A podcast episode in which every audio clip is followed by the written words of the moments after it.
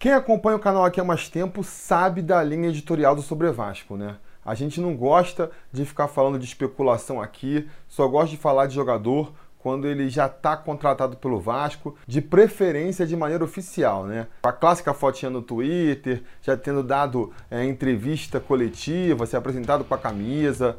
Mas, eventualmente, a gente precisa abrir uma exceção, não é mesmo? É o caso agora tanto com o Diego Souza quanto com Alex Teixeira.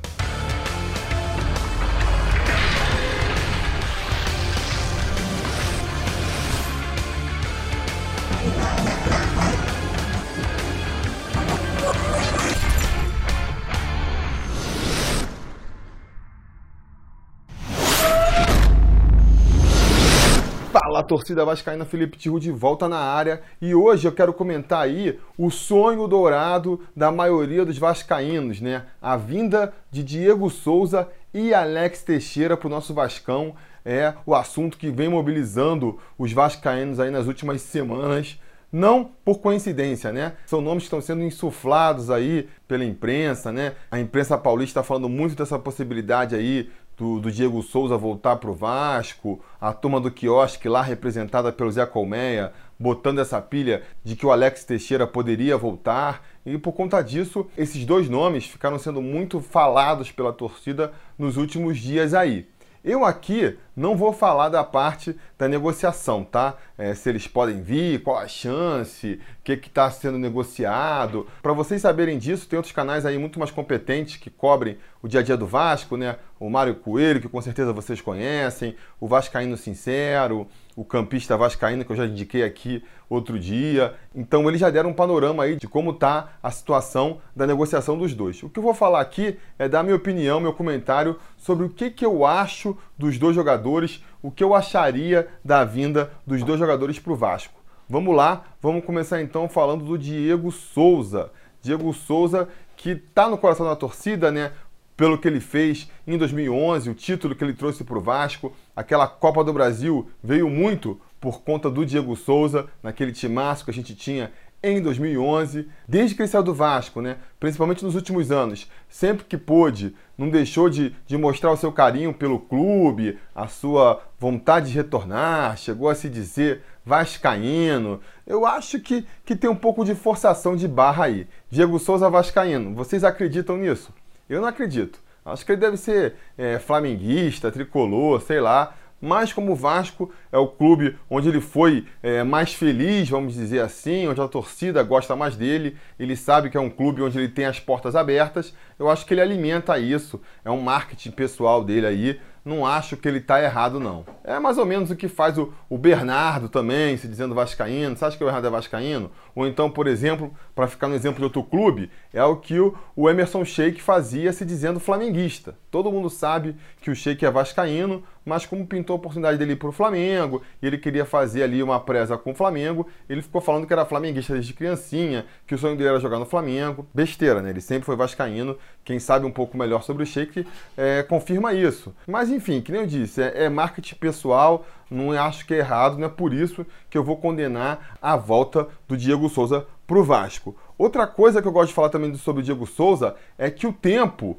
foi gentil com ele, né? O distanciamento histórico aí da passagem dele pelo Vasco acabou fazendo é, a admiração por ele crescer entre a torcida. Porque em 2011 a memória que eu tenho é que ele era um jogador contestado pela torcida do Vasco não era é, um jogador perseguido, né? não vou dizer que a torcida não gostava dele, mas ele era um jogador contestado muito pelo estilo de jogo do, do Diego Souza. Né? Eu gosto de pensar assim: se você é um técnico de um time que tem o Diego Souza, se prepara para jogar com 10 jogadores. Arma um esquema aí com 10 jogadores e o Diego Souza vai ser aquele é, 11 jogador que vai ficar circulando ali, moscando, né? Mas só que de repente, pô, o cara tira uma jogadaça da cartola e nessa resolve uma partida. É um jogador muito talentoso, que tem um vasto recurso de, de, técnicas a seu favor, mas que não é muito comprometido com o esquema tático, não é muito comprometido é, com o esquema do, do time, tem a cabeça quente, né? Muitas vezes se envolve confusão. Mas, repito, ele tem esse, esse talento que resolve a partida num lance só. Então, na época que ele estava no Vasco, a gente via muito isso, né? Ele passava uma, duas, três partidas, às vezes sem fazer nada. A torcida começava, pô, esse Diego Souza também é maior soninho, não joga nada, não aparece pro time. E aí, de repente, no quarto jogo, um jogo difícil, um jogo nervoso, ele pegava, dava um chute lá de fora da área, gol. Ou então pegava, dava um ovinho, um chapéu dentro da área, fazia mais um golaço e resolvia a partida. A torcida ficava toda em paz com o Diego Souza de novo, passava mais dois, três, quatro jogos sem resolver nada, começava aquele burburinho, ele ia lá, fazia fila, deixava os três zagueiros no chão e fazia mais um golaço e a torcida voltava a ver o valor dele. Sempre foi um, uma relação meio assim, né? Porque, repito, é o estilo Diego Souza. Ele é, joga sozinho, resolve as partidas sozinho, mas também muitas vezes não aparece no jogo. É, é um jogador meio de lua. Pois bem, acabou saindo do Vasco, né? Em 2012, lá naquela debandada que teve do time vascaíno, foi para a Arábia, voltou logo em seguida para o Cruzeiro, depois foi para a Ucrânia, enfim, passou, chegou a passar pelo Fluminense também ali entre o esporte. A grande passagem dele, depois que ele saiu do Vasco, né, onde ele realmente veio se destacar, foi no time do esporte, onde ele, é, pelo pouco que eu acompanhei de longe, seguiu aí esse mesmo estilo de jogo que ele vinha fazendo no Vasco, né? Arrumando muita confusão, passando períodos sem fazer grandes jogadas, mas volta e meia tirando um coelho da cartola e resolvendo muitas partidas para o esporte. Não à toa, ele é bastante idolatrado lá no esporte também, né? Foi um jogador que eu acho que fez história, né? Um jogador realmente que lá para os jogadores que, a torcida do esporte está acostumada a ver lá vestindo o uniforme deles, realmente fez uma diferença, se destacou muito, chegou a voltar para a seleção brasileira atuando é, com a camisa do esporte, tanto que foi contratado aí pelo, pelo São Paulo a peso de ouro, né? 10 milhões de reais, e chegou no São Paulo, já chegou arrumando confusão, tanto que logo no começo do ano passado ele tinha dois, três meses de São Paulo, já começou aquela história de que ele poderia ser trocado pelo Evander, fazer um, um esquema entre o Vasco e o São Paulo, que eles acabaram é, voltando atrás. E nessa temporada no São Paulo aí, não chegou a, a, cair nas graças da torcida, né? Não fez uma temporada ruim, né? 51 jogos, 16 gols, é mais ou menos a média que, que ele faz mesmo pelas temporadas, mas eu acho que ele não caiu tanto na graça da torcida por conta é, dessas características dele, né? Repito, ele é um jogador que participa pouco da, do, do time, mas quando aparece, aparece decidindo. É diferente, por exemplo, de um Juninho pernambucano, que é um jogador que você não vê fazendo jogadas tão plásticas, não é aquele cara que bota a bola debaixo do braço e resolve um jogo complicado sozinho, mas é um jogador muito mais regular, né? É um jogador que está sempre distribuindo a partida, sempre que tem uma bola parada ele é importante, está sempre descobrindo companheiro livre, é um jogador regular, sem grande brilho, ao contrário do Diego Souza, que é um jogador que muitas vezes fica apagado, mas quando tem os picos de brilho ali, são realmente grandes jogadas. Qual é o grande problema que eu vejo no Diego Souza hoje em dia? Esse temperamento dele, de sumir das partidas, né, de arrumar confusão, esse comportamento continua é, tão forte quanto antes. Agora, os picos de, de brilho, de talento, dele resolver os jogos sozinho, são cada vez mais raros. Tanto que ele deixou de ser é, meia e agora joga mais como centroavante. E se você for ver os gols que ele faz hoje em dia, são gols muito mais comuns, né? Empurrando a bola ali para dentro do gol, um chute dentro da área, do que aqueles golaços que ele conseguia antigamente, um chutaço de fora da área, uma jogada driblando três zagueiros e, e botando a bola para o fundo da rede. Eu acho que o poder de decisão dele ao longo desses anos, desde que ele saiu do Vasco, diminuiu e o problema, as confusões com ele, não. Continua sendo um jogador é, mimado, vamos dizer assim, que quer ser referência da equipe, que quer ser tratado diferente. E o resultado em campo, a cada temporada que passa, é, é menor. Imaginar então ele voltando para o Vasco, né? ele agora mais velho, com menos mobilidade, jogando como centroavante, tendo que, que, disputar a posição ali com o Maxi Lopes, eu acho que o Diego Souza, uma volta do Diego Souza, poderia mais atrapalhar do que ajudar. É, vamos, vamos aqui elencar os motivos. Primeiro, a gente está com o Maxi Lopes centroavante, funcionou bem em 2018, não tem nenhum motivo para querer tirar ele do time em 2019. Ele correspondeu bem em campo, é um cara que fora de campo também caiu nas graças da torcida, fica aí fazendo suas postagens no, no Instagram para chamar a torcida para o seu lado, tem funcionado, não tem por que a gente querer se livrar do Maxi Lopes pelo salário que ele tem, tem que ser titular do time também, não, não cabe na, na realidade financeira do Vasco você ter um jogador com o salário do Maxi Lopes para ser opção no banco de reservas. Então, com a chegada de um Diego Souza, o Valentim ia ter que descobrir um jeito de jogar com os dois jogadores é, mais paradões lá na frente, sem tanta mobilidade. Por mais que, que sejam dois jogadores de muita técnica, eu me pergunto como é que isso ia funcionar, né? Ainda mais a gente sabendo que ali atrás ia ter o Bruno César, que é outro jogador que não pode sair do time titular pelo salário, pelo custo da negociação.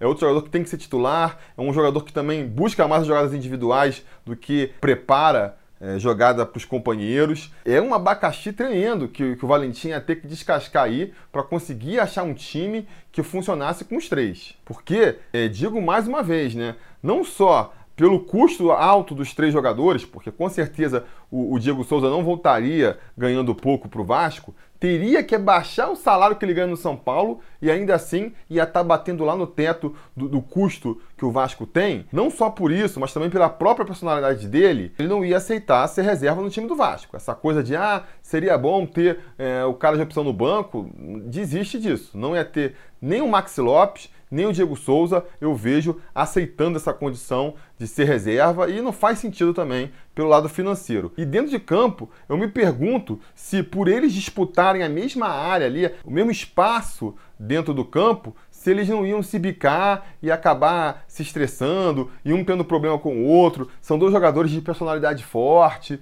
Então, eu não queria ver o Diego Souza voltando para o Vasco agora. Eu acho que não vale a pena. A gente tem que investir os nossos parcos recursos em outras frentes, é, descobrir outros jogadores, reforçar outras posições. Ali, de centroavante, a gente já resolveu o problema. O Max Lopes está funcionando muito bem e é com ele que a gente tem que ficar.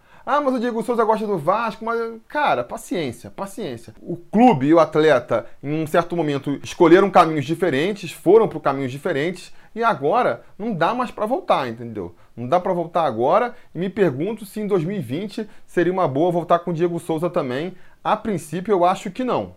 Um ano é muito tempo, vamos ver aí, mas a princípio eu acho que não. A negociação entre clube e atleta é complicada por causa do São Paulo, né? O Diego Souza queria muito voltar para o Vasco, o Vasco tem interesse no Diego Souza também, contanto que ele se adeque aí à realidade financeira do Vasco. O problema é que o São Paulo pagou 10 milhões pelo jogador no ano passado, não vai querer liberar ele de graça e o Vasco não está disposto a pagar muito para o São Paulo liberar também. Então, por conta disso, é que as tratativas emperraram aí, mas no final do ano acaba o contrato do Diego Souza com o São Paulo e a partir daí ele já vai estar livre para negociar diretamente com o Vasco. Então, por conta disso, que a chance de volta dele em 2020 seria muito maior. Mas eu não descarto a possibilidade dele voltar antes não, hein? Não descarto não, porque eu acho que ele vai ter problemas lá no São Paulo nessa temporada. O São Paulo está se reforçando bastante, né? Já trouxe vários jogadores aí de renome e eu vejo o Nenê e o Diego Souza perdendo espaço no time.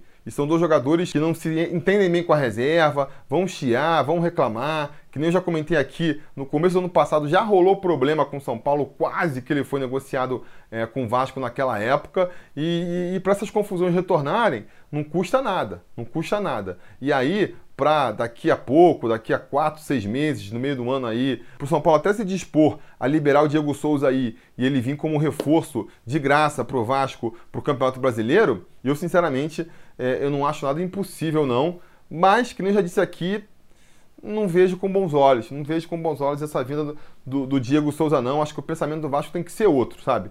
construir um time mais é, bem estruturado, mais organizado, porque para você trazer o Diogo Souza para o ataque, você vai estar tá pesando muito lá na frente, você vai estar que tá abrindo mão de contratar jogadores em outras posições. Então vai criar um time desequilibrado de novo. Eu não gosto também dessa ideia de montar um time com muito figurão, que o cara não pode ser barrado. Então, é, eu sei que a maioria da torcida está empolgada com uma possibilidade da volta do Diego Souza, mas eu reprovaria aí a volta do nosso herói de 2011.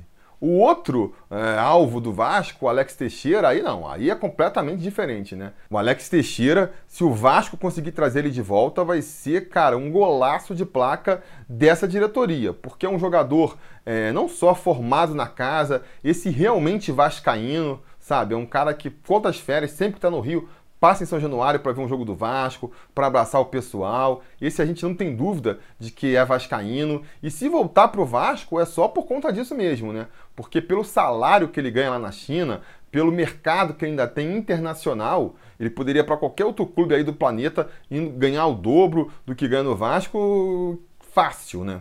E aí é, o grande, é a grande questão. Essa é a grande questão da contratação do Alex Teixeira porque eu não tenho dúvida de que tecnicamente ele faria um diferencial tremendo no time do Vasco. Aí sim, né? O time do Vasco já está um time arrumadinho. Você bota um Alex Teixeira ali no meio, a coisa deslancha, a gente realmente sobe de patamar. Pode sim começar a sonhar com títulos mais importantes. Isso é para fazer um afago na torcida, para ajudar com o sócio torcedor, para melhorar a imagem do clube com a torcida e com o mercado seria muito importante, então teria esse fator do marketing também. Com o Bruno Maia sabendo explorar bem isso aí, a gente poderia aproveitar bem é, a vinda de um Alex Teixeira para deslanchar essa parte mais aí da, da relação do clube com o torcedor. A grande questão fica sendo a questão financeira. A questão financeira, porque o Alex Teixeira, há não muito tempo atrás, foi comprado pelo time chinês aí na maior negociação da história até aquele momento